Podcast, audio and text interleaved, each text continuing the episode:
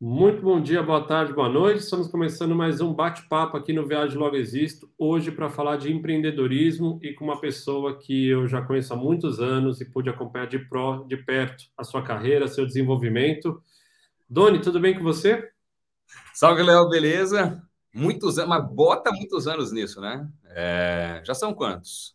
Uns 15 anos? Uns 15 anos aí, desde 2007, quando você entrou no Citibank. Estamos em 2022 é, pude ver toda essa sua jornada do lado do mercado financeiro, depois no jornalismo e fazendo essa transição para ser empresário, empreendedor. E acho que a gente pode contar um pouquinho sobre isso, né? A gente, a ideia desses bate-papos, Doni, é ilustrar para futuros empreendedores um pouco da sua história, né, trazer um pouco de insight para essa turma que está começando ou, enfim, se desenvolvendo eu queria falar um pouco dessa transição, que todo mundo bate um pouco, né? Puta, sai da estrutura onde você tem um salário que entra todo mês, onde você tem aquela segurança, para ir para o mundo de empreender, onde você passa a ter funcionário, passa a ter conta para pagar, passa a ter certeza de cash flow. Como foi para você essa transição? É, eu acho que eu tive duas grandes transições profissionais na vida, duas importantes, e que, é, em certo sentido, são parecidas porque é, me tiraram de uma posição de muito conforto, conforto financeiro, conforto de estabilidade, uma certa garantia de futuro, para um abismo total de completa incerteza, né? É, que foi quando eu saí do banco, onde a gente trabalhava junto, lá no City, na tesouraria, e tinha uma remuneração para minha idade, era novo, pô, uma, uma bela remuneração, bônus em dólar, aquelas coisas do mercado financeiro, e fui para ganhar seis vezes e meia menos na televisão, no telejornalismo com garantia nenhuma e começando é, das funções mais básicas da profissão. E depois, oito anos depois, quando eu saí também de uma posição já estabelecida, já apresentador de jornal de rede, com uma remuneração boa e tal, para o empreendedorismo, começando praticamente do zero e iniciando uma nova trajetória, uma nova jornada com desafios que são muito diferentes, né? Porque tanto no banco quanto na TV, eu tinha um chefe, era empregado, tinha um salário no final do mês. E como empreendedor, o que a gente tem é a incerteza do fluxo de caixa, é a variabilidade dos, dos jobs que aparecem, é a necessidade de fazer gestão de pessoas, que é um desafio que eu nunca tinha tido antes, que eu não era chefe. Então, é, eu acho que foram dois momentos muito cruciais e principalmente esse último da TV para o empreendedorismo é, trazendo a necessidade de desenvolver novas habilidades. Interessante, né? E acho que legal que você fez a transição da, da, da TV, onde é o, o, meio, né, o audiovisual, e foi para a produtora. Fala um pouquinho de como surgiu a ideia. Foi algo que você tinha, você tinha esse know-how já de ser apresentador e achou que fazia sentido então investir? Você percebia que o mercado tinha um, um espaço para uma qualidade talvez que não estava sendo oferecido? Como é que você, como é que vocês incorporaram, incorporaram, né, no sentido de criar essa ideia da produtora? É, isso é muito interessante, Léo, porque vez ou outra falam, né? Você tem que achar uma lacuna no mercado, uma lacuna no mercado. Mas tem que ver se existe mercado na lacuna, porque às vezes aquele nicho não está explorado, muitas pessoas já tentaram e viram que não, não dava certo, não valia a pena. Então, às vezes uma lacuna existe porque é para existir mesmo, é para deixar lá e não para você aproveitar. No meu caso, é, como eu, durante alguns anos, apresentei é, na Globo News um programa que era muito ligado ao empreendedorismo, eu entrevistava empresários, empreendedores, e sempre gostei do setor privado, vim é, do setor financeiro, tinha amigos é, desse círculo, e muitos me perguntavam: bom, já que você trabalha na TV, me indica um videomaker, me indica um editor, um ilustrador, um roteirista. E durante muito tempo eu fui juntando essas pontas, ah, tem tal para indicar, tem tal para fazer um vídeo institucional para você e tudo mais. Até que em um momento falei, bom, acho que aqui existe uma lacuna e essa sim pode ser explorada no melhor sentido, né, no sentido de business. E aí eu falei, bom, vale a pena então juntar é, os contatos da área de negócios, os demandantes, né, a, a procura por conteúdo audiovisual de qualidade, com a oferta pelo conhecimento que eu tinha dos profissionais, ao ter trabalhado muitos anos ali é, na televisão. Então, surgiu não tanto de um sonho, não tanto de uma ideia, de um plano, quero ter uma produtora, nunca foi um sonho meu, mas sim de uma conjuntura onde eu vi uma oportunidade muito interessante e quando eu passei a me dedicar exclusivamente a ela, aí sim, é, o negócio pra, deixou de ser algo, digamos assim, é, caseiro, né? muito elementar, como é o início de todo empreendimento, você no celular com o, o endereço da sua PJ sendo o seu próprio apartamento e tal, para uma estrutura, uma empresa que tem 20 pessoas e tudo mais. Interessante, né? Você falou o negócio da lacuna. Eu que vivo aqui em Portugal e vira e mexe, recebo amigos, né, que estão aqui ou vem visitar e fala, pô, não tem loja de, de tapioca aqui? Pô, vamos criar uma. Eu falo, não, não tem por um motivo, não tem porque os portugueses, na sua maioria, não têm o costume de comer. Então, a é. história, às vezes existem lacunas que não são preenchidas porque realmente não, não tem para ser preenchida, né? Acho que é um pouco disso. Eu morava na Austrália e falava, vamos fazer brigadeiro, todo mundo vai adorar. Pô, não gosto, brigadeiro é um paladar muito doce pro, pro, pro, pro australiano médio. E é engraçado que as pessoas às vezes têm essas ideias e acham que, pô, não faz nem um mínimo plano de mercado, né, no estudo de mercado, pergunta um pouco e... Ô, Doni, tem dois caminhos que eu quero ir agora, pegando o gancho no que você falou, né? Você falou de sonhos, eu acho que isso é uma coisa que eu vou querer explorar um pouco. Você falou, isso não era um sonho meu, mas você deve ter sonhos, né? Como, como empreendedor, de onde você gostaria de chegar, de onde você gostaria de estar. Eu queria também falar da importância do networking. A gente, quando olha para esse mercado de, de pessoas que estão criando ideias, cada um tem um asset, né? Geralmente onde se destaca. Então, pô, você é um cara que tem um network muito bom, que faz muito bem feito o seu, seu trabalho de apresentador. O outro cara, ele é muito bom na parte de desenvolvimento. O outro é um cara, meu, que é um, um showman e o cara se vende muito bem. Então, eu queria... Vamos primeiro nessa parte do networking. Quanto importante é, você acha, no, no, momento que você vira um empresário, que você tem que fazer a bola rolar e tem que fechar contratos e atrás de dinheiro, Quanto importante é o networking, você manter bem esse, esses relacionamentos, nutrir? Fala um pouquinho para mim, por favor. É, eu diria que ele é mais importante em determinados segmentos de atividade do que em outros, mas em todos ele ajuda. Em alguns ele é indispensável, em alguns tipos de modelo de negócio, em alguns tipos de segmento. Em outros ele ajuda, mas não é indispensável. Por exemplo, se a gente for falar uh, de um produto para ser vendido através de marketing digital. Bom, aí se você tiver um bom conhecimento de divulgação, uma boa estratégia de marketing digital ou uma agência competente que te ajude nisso, talvez você consiga fazer uma divulgação tal e um movimento e atingir o público-alvo é, que você pretende, e talvez o contato não seja tão indispensável para o sucesso do seu negócio. Agora, em outros segmentos, ele é muito importante. No meu caso, o meu business principal hoje, a produtora, Cara, eu tenho poucos, mas grandes clientes.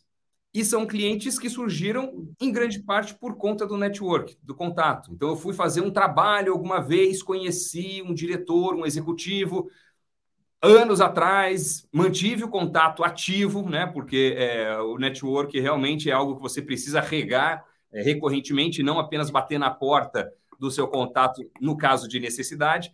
E, é, e isso hoje virou contrato, né? virou projeto, virou trabalho. Então, no meu caso, ele é indispensável né? para a produtora. Isso vale também é, para as atividades uh, que eu tenho como, como job isolado na televisão. É, você precisa circular. É algo que, assim, eu, eu confesso, eu tenho um pouco de preguiça. ainda mais depois que nasceu meu filho, que está com quatro meses, cada saída de casa é uma saída mais penosa. Eu tento sair o mínimo possível mas tem, tem que estar tá circulando ou tem que fazer algum contato, tem que, enfim, fazer algum jantar e tal. Não é a formalidade, é o contrário. É você ter amigos, né? E é uma rede que vai se ampliando. E acho que, como você, Léo, e você, empreendedor, empreendedora que pode estar assistindo a gente agora, você tem interesse, você tem é, é, conhecimento de alguma área que é interessante, então é meio que trocar ideias, trocar experiências, é conversar sempre. A gente acaba conhecendo tanta tantas pessoas legais, interessantes, de, de áreas diversas e complementares. Então, às vezes, você pega o, seu negócio e você não precisa de ajuda dele, ou você não quer, ou não pretende levantar capital, nem coisa do tipo nesse momento. Mas só de você abrir um pouco sua ideia, é, o que, que você está achando, o que, que você está tendo de experiência, essa outra pessoa que possivelmente pode ter uma bagagem legal vai trazer inputs diferentes também e contribuir mostrando direções que talvez sem esse papo, sem esse contato, sem esse network, não seria possível. Então, eu acho que ajuda muito nos negócios, em alguns mais do que outros. Mas, assim, entre ter network e não ter, putz, tenha, porque vez ou outra alguém vai ser fundamental no destino do, do, do seu business. Eu concordo 100%. Eu acho que hoje em dia a gente pode até chamar de rede de apoio, né? Você está hoje lá na sua produtora e surge um problema, pô, você ter alguém que tem uma experiência com aquilo, que você pode ligar e é um cara, de repente, se ajudou lá atrás. E, de novo, não tem que ser uma moeda de troca, né? Mas alguém que você sinta confortável, você me liga e fala, Léo, cara, tô com esse problema, o que, que você acha? Não quer dizer que você vai fazer o que eu acho, mas ouvir a opinião de alguém que você confia, tipo, ter pessoas para poder ajudar. Eu acho que é, quando você está empreendendo, principalmente, e está em um mercado novo, está numa área nova, está tendo uma ideia que ninguém teve ainda, é fundamental você ter esse, essas pessoas por perto para poder. Porque, pô, você sabe, você está lá na produtora, apesar de não ser um business que você está reinventando a roda, vocês estão uhum. criando contratos diferentes, entregas diferentes, é agro, é finanças, é não sei o quê. Tem hora que fala, caçamba, como é que eu saio daqui? Onde eu me meti? Aí você fala com a tua esposa, fala com teus amigos, é, os seus sócios. É importante ter esse pessoal por perto, né? É, o... Até só, só para complementar, Léo, que é uma área completamente diferente de tudo que eu trabalhei na vida. Não, não tenho família que vem do agro, conhecia pouco do agro, não sei pelas coberturas jornalísticas. É, e o nosso principal cliente hoje na produtora é uma empresa do agro. E aí a gente teve do dia para a noite que trazer não só uma proposta muito bacana, grande, inventar uma grade de programação, diferentes formatos e conteúdos e tudo mais, mas uma dor do cliente naquele momento, que era um prospect ainda, era que as produtoras com as quais eles tinham trabalhado no passado entendiam de audiovisual e tal, a gente podia fazer um conteúdo melhor, mais qualificado, ter gente com uma bagagem que veio de, de, de televisão, de reality, enfim. Mas o principal problema para eles é que os materiais que eles recebiam vinham cheios de erros conceituais, técnicos ligados ao agronegócio. E aí eles tinham que perder um baita tempo revisando aquilo, passando para equipes e etc. E eles falaram: olha, eu quero que você me entregue algo muito bom, qualificado, diferente e tal, mas que seja correto do ponto de vista do agro.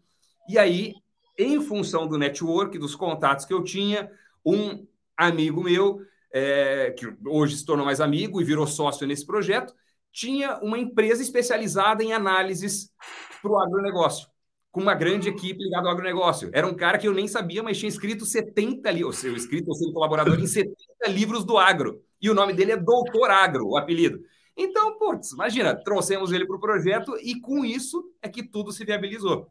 Então foi importante, veja, não nesse caso não era o contratante, mas era para estruturar uma proposta tal que para o contratante ficasse irrecusável. E de alguma forma no seu passado você cruzou com ele e conheceu e ficou guardado lá no fundo da tua memória, pô, que era uma referência que talvez não servisse, mas como tudo na vida chegou uma hora que o conhecimento fez a diferença, né? Você, puta, Vamos falar com ele, ele estava pronto e isso fez encaixar as peças todas. É, minha mãe sempre falava, conhecimento nunca é demais. Dona Helena sempre desde pequeno falava isso. E eu acho que a gente cruza com pessoas, vai um dia tomar um café, vai um dia jogar tênis, vai um dia num, num jantar. Cara, às vezes esse cara nem vai ser útil para o seu negócio, mas você pode ajudar ele numa outra posição ou vocês vão trabalhar juntos. Eu acho que tem que circular, tem que circular e tem que se doar.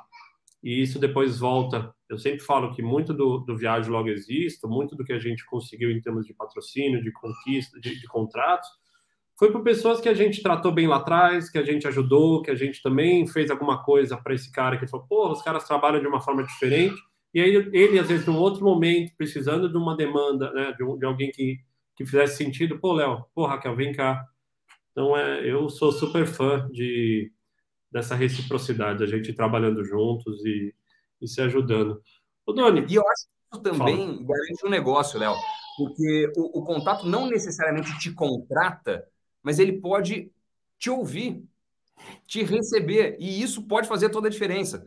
Eu, por exemplo, já tive a experiência na produtora de colocar é, profissional focado na parte comercial, que é, por exemplo, uma dificuldade nossa. Né? É, como que a gente consegue ter um fluxo constante de novos clientes para expandir, para comprar prédio e tudo mais.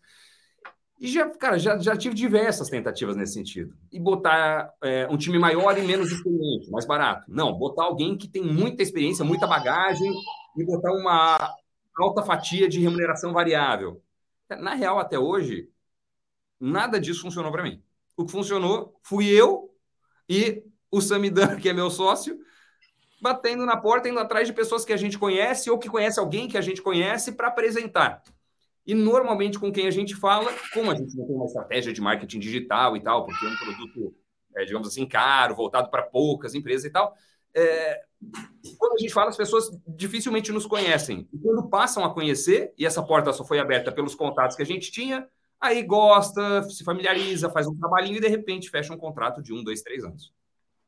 É, total. Eu super acredito e acho que você também no teu caso, tem uma peculiaridade, porque você foi o rosto de alguns telejornais, é, de alguns programas, então isso te dá uma popularidade, te dá uma, uma intimidade. Muitas pessoas te conhecem, por mais que você não conheça, né? Então acho que ajuda na hora de abrir porta e, e acho que hoje, quando eu olho para você, para tua história, é um dos teus grandes ativos, né?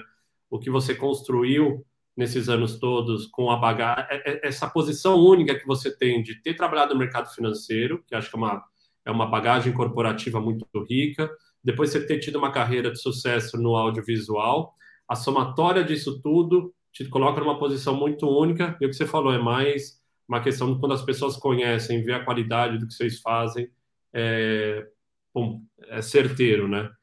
Ô, Doni, você falou no meio dessa frase aí sobre isso, falou, pô, comprar o prédio inteiro e crescer. É... Vamos falar dos teus sonhos. O que, que faz hoje você como empreendedor? Assim, onde você mira? Tipo, puta, Léo, quero mirar ter uma, uma produtora que seja de sucesso, que cresça, que seja um unicórnio. Eu tô olhando para muitos negócios, eu gosto. O que, que te mexe, cara? O que, que faz sair da cama para além do Leozinho, quando ele chora? O que, que faz você sair da cama hoje para ir trabalhar? Cara, Olha, na televisão, é, eu cresci ao longo de muitos anos porque eu tinha, desde muito novo, uma, um sonho muito claro, né? uma meta muito clara. E eu acho que isso é fundamental no empreendedorismo também, a gente saber exatamente onde quer chegar. Se você sabe onde você quer chegar, qual é o, o seu objetivo, se você puder desenhar um cenário, você fala, é nesse dia que eu vou estar completamente realizado, é quando tiver é, realizado isso ou conquistado isso, Claro que você tem que se divertir ao longo da jornada, porque a jornada é 99%, né? Não é o pico da montanha, mas a escalada que vai compor a sua história. Mas é legal saber onde você quer chegar, senão você não vai fincar a bandeira lá em cima. É, isso foi muito importante para mim na carreira da televisão, que era um, uma meta muito clara. É, e hoje eu tenho trabalhado comigo mesmo é, esses novos sonhos, porque eu tenho explorado diferentes âmbitos. A gente citou aqui a parte da produtora, mas hoje eu também sou sócio de uma empresa de armazenamento de energia, é, de uma outra empresa que a gente está montando, que é um sistema de automatização de artes para emissoras, afiliadas, portais de internet e tal. É, sou investidor anjo do Urca Angels, então toda segunda-feira tem um pitch de empreendedor apresentando a empresa para ver se, se levanta algum investimento nosso, algum capital. Estou é, desenvolvendo agora é, empresa de dois segmentos, um na linha de nutracêuticos e outro na linha de pet, né? E eu diria assim: se tiver que consolidar é, a resposta para não ser ensaboado, não ser um bagre ensaboado, deixa eu dar uma resposta concreta. O sonho principal hoje é conseguir obter com essas atividades empresariais o mesmo destaque e sucesso que eu tive na carreira é, da comunicação. Mas não só isso. É, de todos de todos esses tópicos aí onde eu estou tentando explorar, o que eu mais gosto, que eu tenho mais paixão, que eu me conecto mais, faz meu olho brilhar mais, é ligado ao segmento pet. Então eu tenho vontade de fazer uma empresa bem legal na área pet. E um subsonho, digamos assim, é que é, essa empresa ou essas empresas em conjunto me possibilitem a ausência de fronteiras. Né? É não ter um trabalho obrigatoriamente em uma localidade ou que me prenda, que eu só possa sair é, daqui em férias. Né? Eu acho que vocês conquistaram muito isso, a gente já conversou algumas vezes a esse respeito, é, que vocês conseguem desenvolver o trabalho de qualquer lugar. E no caso de vocês, o próprio deslocamento é o trabalho, né? Mas eu gostaria de, é, de trabalhar estando nos Estados Unidos, ou na Suíça, ou no Brasil, ou em qualquer lugar, e não perder é, as entregas, a renda, a qualidade com isso. E foi interessante porque meu filho nasceu nos Estados Unidos, eu fui para fazer enxoval de 10 dias, só com mala de mão, e fiquei quatro meses. É, mudamos de ideia lá. Você imagina a correria que foi, enfim. E, e foi um desafio profissional também, porque eu tenho as outras funções de tanto ligado à apresentação, na parte de internet e tal, quanto é, tocar a empresa com 20 pessoas, com diversos clientes. E eu nunca tinha me ausentado por tanto tempo. E normalmente nas férias, quando eu saía, 15, 20 dias, dava pau. Alguma coisa dava errado, dava problema. A equipe começava a discutir, eu voltava, tinha que ajeitar tudo de novo, acertar os ânimos. E dessa vez não, dessa vez a gente putz, colocou reunião semanal, eu acompanhava mais de perto, alguns sistemas de processo, controle para mensurar a eficiência. E no final das contas eu achei que eu estando longe, a empresa funcionou melhor do que eu estando perto. O que foi uma ótima descoberta, cara. É, então acho que se eu tivesse que fazer um wrap-up do que você falou em relação aos seus sonhos, é ter o sucesso que você teve, acho que no audiovisual, do lado do empreendedorismo, né, no lado de empreender, de criar. E isso é uma coisa legal pra caramba, né? Porque no fundo é, é resultante de trabalhar bem feito, né, Doni? Não é que assim, eu quero que as pessoas me vejam como um empresário de sucesso. Não, eu quero fazer negócios bacanas que deem certo. E se isso der certo, eu sou a pessoa que que estava tocando. E acho que o segundo ponto que você trouxe também é essa coisa mais nômade, né? É que as pessoas hoje pensam em nômade naquele cara que mora num carro, como foi a gente, mas é o que você falou, você estava lá nos Estados Unidos e montou um chroma key, montou uma estrutura e gravou de lá os programas e imagina se você pudesse pôr tudo em duas, três, sei lá quantas malas, pegar e ir para Tailândia, morar lá seis meses na Tailândia ou em Bali, algum outro lugar que seja na Austrália, enfim, que você tivesse vontade de conhecer. Eu acho que isso é o é o aconcur, né, para muita gente hoje, porque com home office, com essa re reestruturação dos trabalhos, sem a necessidade de você estar fisicamente, é só você olhar em São Paulo, que tem gente morando em Ilha Bela, que foi morar na Bahia, ou que se mudou para o interior.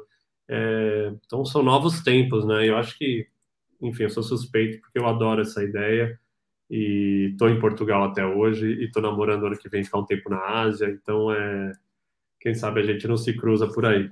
Spoiler, spoiler. Isso aí eu não sabia. É, é. é não, é.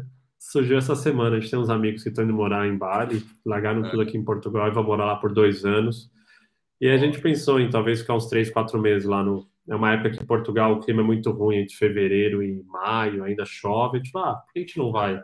vai para o Brasil e de lá, em vez de vir para a Europa, a gente vai para o outro lado. Depois eu te conto melhor. Você acha que o que o Elon Musk falou é uma baita de uma bobagem? Elon Musk foi, desceu ah. um sarrafo no, no home office, né? Falou que isso aí é quase é. job simulation. Ah, eu acho difícil contrariar um cara que tem tido sucesso e, e a envergadura que ele tem, né? Mas eu acho que tem, tem para todas as indústrias e todos os modelos. Eu acho que hoje, quando você pega um grande banco no Brasil com 200 mil funcionários, deve ter, deve fazer muito sentido muita gente não ter que ir. Mas acho que quando você pega lá um cara que está tentando ser disruptivo no setor de carro elétrico, no setor de energia solar, no setor de foguete, realmente, talvez o cara tenha que ir junto lá e tal, tá o time junto pensando ideias, né? Mas é, ele também tem sempre uns 20 ou 30% de polêmica em tudo que ele fala, então acho que é, ele não saberia falar essa frase de uma forma mais soft. O cara já vai com o dedo no olho. O, o Dori, você falou já dos próximos passos, né? Eu peguei um pouco aí dessa dos projetos PETs e você falou pô, uma porrada de, de, de empresa que vocês estão criando. Isso é empreendedorismo na veia, né? No, no, você está ali todo dia pensando em ideias, em como estruturar e como trazer uma pessoa, de repente, para tocar esse negócio. O que, que precisa nesse negócio? É dinheiro? É ideia? É estrutura? Cada um. São vários filhinhos ali que você tem que, que administrar. Hoje, quando você olha para dentro, como com, o que você tem aí nesses últimos três, quatro anos aí à frente de uma empresa que está crescendo, pouco tem, um, um, enfim, tem conquistado clientes bacanas que, que você enxerga que são os ativos que você tem que ter para ser um bom empreendedor hoje? A gente falou de network, né? Isso aí a gente já deu uma explorada, mas que outras coisas que você fala, pô, Léo, eu acho que hoje um cara que está pensando em vir para esse mundo, sair de um CLT ou sair da faculdade, o que, que você olha e fala, putz, eu acho que tem que ter isso aqui no, na, na, na mala de mão ali com a pessoa? Eu acho que um primeiro ponto é analisar o próprio perfil, porque são realidades muito diferentes. Eu sei que é difícil a gente se imaginar numa outra situação e falar, ah, eu vou dar conta, ou não vou. Ah, como seria morar um ano em Portugal? Eu e o Léo, a gente já conversa bastante a respeito disso, porque vez ou outra eu falo, ah, vamos morar nos Estados Unidos, vamos morar em Portugal, né? Mas, putz, mas como que vai ser de fato, né? Muda para lá, fica dois meses, vê se você se habitua, você gosta e tal.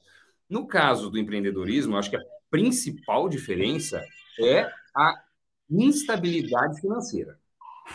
Porque você sai de uma situação onde você tem é, um, uma garantia de fluxo de caixa ou uma certeza de fluxo de caixa. É, você sabe quanto você vai ganhar, você sabe se vai ter benefício, décimo terceiro, eventualmente bônus e tal.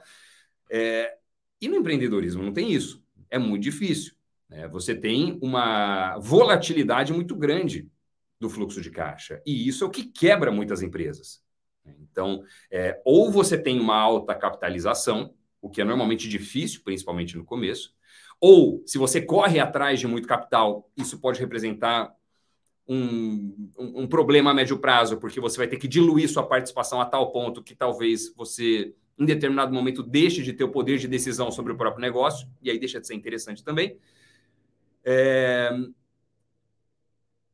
e você tem que estar preparado, ou então, na verdade, você faz o quê? Você tenta criar uma empresa um pouco mais lean, um modelo de negócio onde você consiga ir crescendo à medida que o dinheiro vai entrando. E o Léo, sei que é muito fã desse modelo, né? É, onde você é, começa de uma forma quase experimental, num pequeno grupo de amigos, depois explora numa comunidade, é, faz uma divulgação, faz um, um, um produto piloto, se for o caso de um produto, ou um serviço piloto, é, para você ter aprendizado nas primeiras vendas, nas primeiras contratações, antes de ir para o mercado e falar: estou empreendendo, estou com uma nova empresa, comprem aqui. Porque quando vier a quantidade, às vezes você vai dar um tropeço tão grande e descobrir problemas que você nem sabia que existiriam.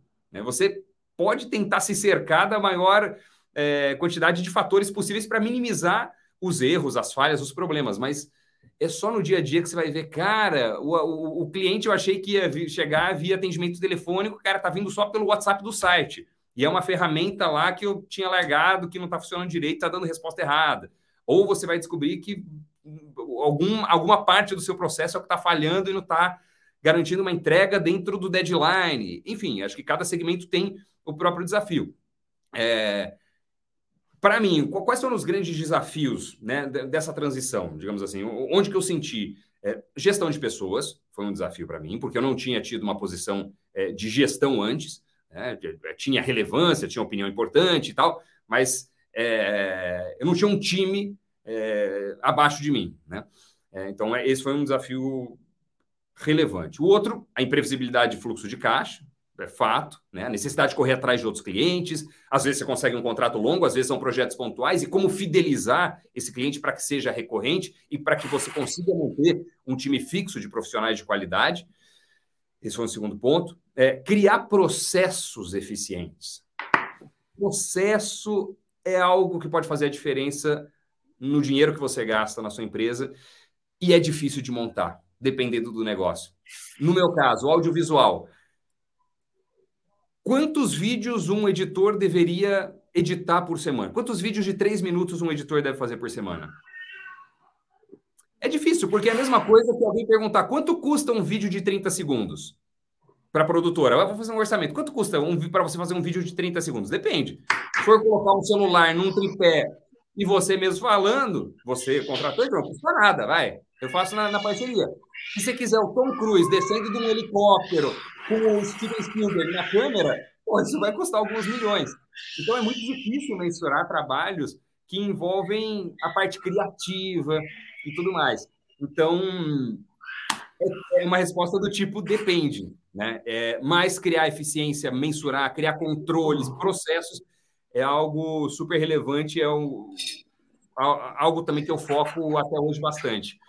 É, e também equacionar a necessidade de você ter um time o mais sênior possível, porque você está começando a empreender. Então, pô, você tem que ter um bom cara de vendas, tem que ter um bom cara, talvez, da área é, de tech, é, enfim. E, por outro lado, esses caras custam caro. Então, é o trade-off ali. Você vai entregar share para eles e falar, venha pela parceria, pelo projeto, por acreditar no nosso futuro? Pode ser, mas você está abrindo mão de uma parte da empresa. Ou você vai gastar um dinheiro mais alto para trazer alguém bom? é algo que eu acho que cada empreendedor vai ter que descobrir na própria jornada, errando também. Eu já tive em determinado momento a decisão de é, colocar 40 pessoas na empresa, ganhando menos. Falei, não, mais braço vai conseguir entregar mais coisa e dar valor, vai ser super produtivo. Afinal das contas, foi um desastre. Foi péssimo, porque demandava uma revisão enorme, é, tudo tinha muita refação. E aí eu cheguei no momento e falei, não, eu prefiro ter profissionais muito qualificados, caros, é, é, um custo fixo alto, mas eles já sabem exatamente o tipo de material que eu gosto, como cada vídeo tem que sair, qual é o estilo de arte, e as refações são mínimas quando voltam. Então, e você tem menos é um... pessoas para você tem menos pessoas também para administrar, né, nesse caso, né? Você tem menos é. gente, é. com menos problemas. O cara não vem hoje, não vai faltar amanhã, o outro não sei o quê. Você acha que são quais os principais elementos, as principais bagagens de quem quer empreender com sucesso? Ah, eu acho que tem que ter uma tolerância a risco, né? Que acho que é um pouco do que você falou no começo. Esse risco é, faz parte dessa transição, porque você você está lidando com, com as incertezas, né? Então, quando você muda do. A gente pegou um caso que o cara já trabalhava e tinha um salário fixo, mas tem muitas pessoas que estão sem emprego nem nada e resolvem ter uma ideia. Mas a tolerância ao risco é uma delas. Eu acho que uma mentalidade voltada para números, não tem jeito. Você vai tocar o negócio, você tem que entender. Eu brinco assim que o, o, a parte financeira da empresa é tipo sangue. A gente do corpo humano, a gente não dá muita bola para o sangue, mas sem ele não rola. Pode ter cérebro, coração, todo o resto funcionando, mas sem sangue não funciona. Então você não precisa ser um economista, mestre em tudo, mas você tem que gastar um tempo olhando tipo para o bottom line ali. Eu recebo tanto e quanto eu gasto. Então acho que ter uma, uma facilidade com o número é um ativo muito grande. E, e aí eu acho que no final do dia, Doni, é o que você falou agora no final, é lidar com pessoas, né? Você não vai conseguir crescer sozinho, você vai ter que trazer equipe, você vai ter que trazer gente que sinta motivado pelo teu discurso, porque às vezes não tem dinheiro, outros que vão ser motivados pelo dinheiro, mas depois você perde esse cara, então como lidar com esse turnover. Então acho que é tolerância a risco, algum conhecimento de, de, de finanças e você ser muito bom com pessoas. O resto, acho que você consegue compensar. Atrás um cara comercial, você falou, vai ser marketing digital. Mas assim, se você for um cara escroto, que não entende de número e não quer correr riscos, você não tem nada para fazer desse lado aqui do parquinho, porque aqui a chapa esquenta todo dia. É, e eu, eu colocaria um peso grande nisso, de você trazer pessoas boas, principalmente no começo. Eu acho que você vai economizar etapas. Se tiver que abrir parte de um pouco da empresa, abra. Porque descobrir tudo sozinho é muito demorado, é muito penoso, é foda pra cacete, entendeu? É, se você tem, com perdão do francês, e se você tem gente com alguma experiência nessas áreas, a maior experiência possível, putz, você vai economizar ali talvez alguns anos na sua jornada. E o que você falou de tolerância ao risco é fundamental. Tanto é que muitas histórias de empreendedores a gente vê que dão certo porque fizeram é, o, o, seu pulo, digamos, é, nesse, nesse ramo do empreendedorismo quando estavam na pior, quando não tinham nada a perder. E quando você não tem nada a perder, você pode arriscar tudo. É muito mais difícil quando você já tem uma estabilidade, uma garantia. Ah, estou aqui, estou no meu casamento, uhum. eu tenho que pagar a casa e bababá, eu vou sair para incerteza. É difícil. É, quando você já meio que já não tem nada, não tem o que perder, você arrisca tudo. E normalmente é quando você arrisca tudo que você fala, não pode dar errado. E aí você se dedica tanto e, vai tão atrás e tem o seu objetivo tão claro que aí realmente você supera qualquer tipo de percalço que apareça.